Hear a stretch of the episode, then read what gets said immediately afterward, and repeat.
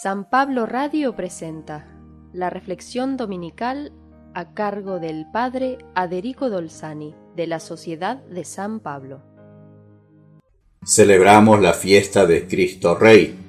Es un día para meditar, rezar y agradecer la presencia de Jesús en medio nuestro como Rey, es decir, el que nos gobierna, da dirección y salvación a nuestras vidas.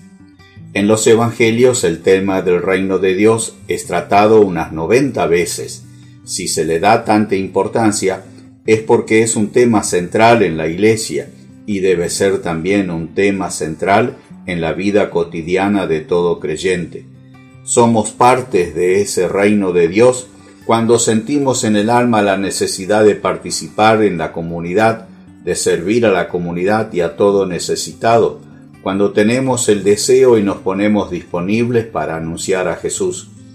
A lo largo del Antiguo Testamento, vemos cómo Dios fue formando un pueblo que maduró entre fidelidad y desvíos por otros dioses, traiciones por creer en otras fórmulas mágicas de éxito, abandono de la ley de Dios cuando comparándose a otros pueblos, creyó que podía ser más que ellos imitándolos, asumiendo sus mismos valores y criterios. Jesús responde frente a Pilato que él nació para ser rey, pero no de este mundo. Fue tentado desde el inicio mismo cuando el demonio en el desierto lo tentó con poder y privilegios reales si lo adoraba a él. Jesús fue siempre tentado para que abandone la misión dada por el Padre, y será tentado a lo largo de toda su vida y hasta en el último momento, en la cruz. Si eres hijo de Dios, baja de esa cruz. Si eres hijo de Dios y por lo tanto rey, sálvate a ti mismo y a nosotros. Era la tentación que le llegaba de sus compañeros de patíbulo. Jesús vence todas las tentaciones y por eso es rey, que en el fondo significa ser libre de toda atadura de bienes, personas, cosas, pecados, traiciones es la gracia que Dios nos da en el bautismo, ser rey y libres para siempre. Y en el trono de la cruz, Jesús ejerce su realeza cuando promete al condenado arrepentido, hoy estarás conmigo en el paraíso. En los evangelios solo seis veces se habla de hoy y siempre en la boca o en relación a Jesús para indicar que algo extraordinario se cumple en ese momento. La primera vez el ángel a los pastores les anuncia el nacimiento. Hoy les ha nacido.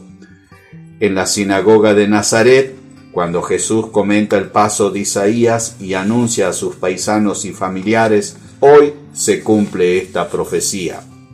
Cuando Jesús cura al paralítico, la gente comenta, hoy hemos visto cosas maravillosas.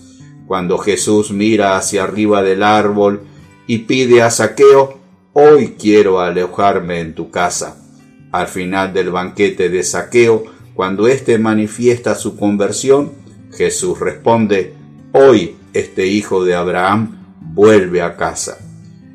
Y en el momento supremo de la cruz, al buen ladrón arrepentido le dice, Hoy estarás conmigo en el paraíso.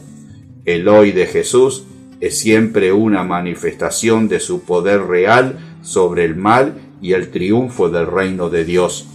Cristo Rey hoy nos quiere libres como reyes, tal como nos transformó en el bautismo. Libre es sólo quien es más fuerte que las tentaciones, tal como nos dio el ejemplo de Jesús, nuestro único Rey y Señor. Que Dios te bendiga en el día del Señor.